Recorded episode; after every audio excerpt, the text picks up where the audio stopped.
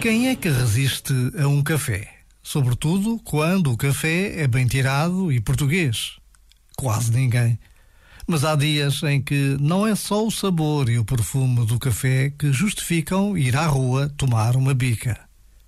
É que, como costuma dizer-se, há sempre lugar para mais uma pessoa à volta de uma chávena de café. E ainda bem. Afinal, a pretexto de ir beber uma bica, quantas pessoas não fizeram amigos? Quantas pessoas não encontraram a força e o consolo que lhes fazia falta para enfrentar a vida com outro ânimo?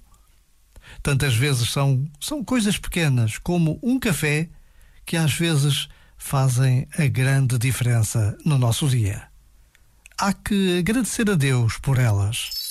Este momento está disponível em podcast no site e na app.